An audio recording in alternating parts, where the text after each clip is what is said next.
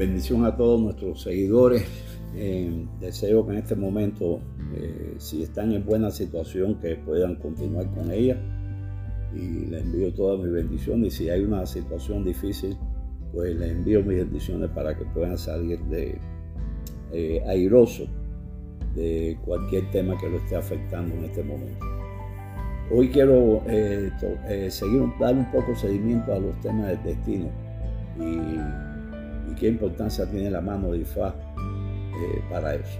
Eh, hay que entender cuando decimos mano de rubla que no estamos hablando de una pulsera. Mano de hay que decir lo fa, can, quiere decir una mano de Ifá, que quiere decir poseer eh, los inquines de Ifá. En algún momento explicamos la relevancia que tenía poseer esos, esos inquines de Ifá. ese es un paso totalmente necesario en la vida de todos eh, en Occidente.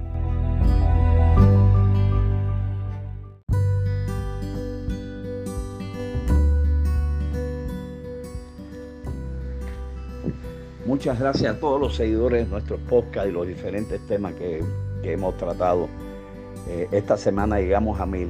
Más que una satisfacción para mí en lo personal, eh, es una satisfacción para mí en el, en el sentido de que nosotros hemos contribuido de una manera u otra a la educación de las personas dentro de la religión yoruba, a, una visión superior, una visión más profunda de la religión yoruba, eh, de Ifá y Orisa, y a una visión sobre las claves eh, que nos ayudan a vivir la buena fortuna de nuestro destino, las claves del comportamiento, las claves de los diferentes criterios con relación a los rituales de Ifá, los Ebó, eh, las claves en cuanto a los resultados eh, que nosotros esperamos siempre en nuestra relación con IFA Orisa, las claves que nos, que nos permiten eh, lograr que, los, que seamos escuchados por IFA y Orisa, en fin, todos los temas que de una manera u otra se han tocado. quiero agradecer y además expresar lo satisfecho que me siento de, haber sentido, de haber experimentado eh, que ustedes eh, eh, han entrado en un proceso de educación importante y que nosotros de alguna manera hemos puesto nuestro grano de arena. A Boris Boy Bocheche, les pido a todos, por favor, extender en su, en su grupo, en su chat, esta felicitación, esta, esta experiencia y esta sensación agradable de haber contribuido a la educación de ustedes a llegar a los mil seguidores de este, de este post. Muchas gracias. Mucha salud, bendiciones de prosperidad, bendiciones de, salud, de larga vida y bendiciones de equilibrio emocional para todos. La tradición de, que se hace de determinar los signos eh, para los niños que nacen, por ejemplo, a los 3, 7 o 9 días, que es una tradición que viene de, de, de Ifá y Oris antiguo, pues nos, de alguna manera es algo que debería rescatarse porque fue algo que el bautismo eh, que impusieron los colonialistas en el proceso de evangelización fue desplazando este tipo de, de ritual, que es muy importante porque este, este ritual de Sentaye permite saber hasta los 20 años de edad cómo nosotros debemos conducir a las criaturas en términos educativos, en términos vocacional, en términos de comportamiento, cómo va a ser el carácter de esa criatura. Eh, que generalmente eh, eso, esa antigua tradición de Ifavoriza que, no que desapareció en Occidente, nosotros debiéramos retomarla, eh, como debemos mantener la necesidad de que todas las personas cerca de la religión eh, alcancen su, eh, su, tener su mano orila, su aguafaca, para, como había explicado en algún momento, entender un tramo importante del destino. Eh, el, el o la mano orula o icofá, como le llamamos eh, para las mujeres, uofacan para los hombres en Occidente, tienen tres propósitos que son importantes, que es sobre lo que me quiero detener hoy.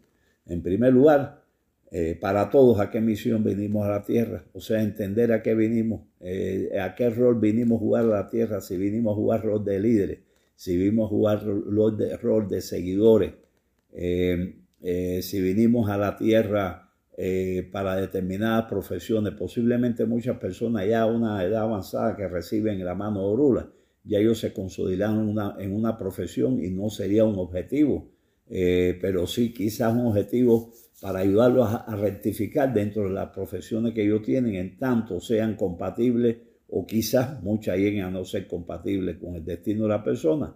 Y por supuesto, cuando una profesión no es compatible con el destino de la persona, la persona no le puede ir totalmente bien o no puede experimentar el potencial de éxito en su vida. Ese potencial de éxito no se trata de que sean ricos, sino, o sea, de riqueza en términos de dinero, ese potencial se trata de que seas bueno en lo que haces, que tengas reconocimiento en lo que haces y que cada día tú puedas ir escalando y evolucionando. Y este, este entendimiento de, del Itán, o sea, de la revelación del signo en Aguafaco o en Sentayé, debe de alguna manera ayudarnos a entender cuál es la misión que nosotros venimos a la tierra y esclarecer esa misión. Y eh, eh, ese es un primer propósito, y es un propósito muy importante porque para la misión que uno viene a la tierra, sea Sentayé, sea Manorura, debe hacerse voz ¿Para qué? Para que se nos allane esa avenida, ese camino, que nos va a permitir que nosotros cumplamos la misión con que vinimos a la tierra y que por supuesto se tenga implicaciones favorables para nosotros mismos, para nuestra familia y para eh, cosas que vendrían más adelante que no tienen caso en este momento hablar.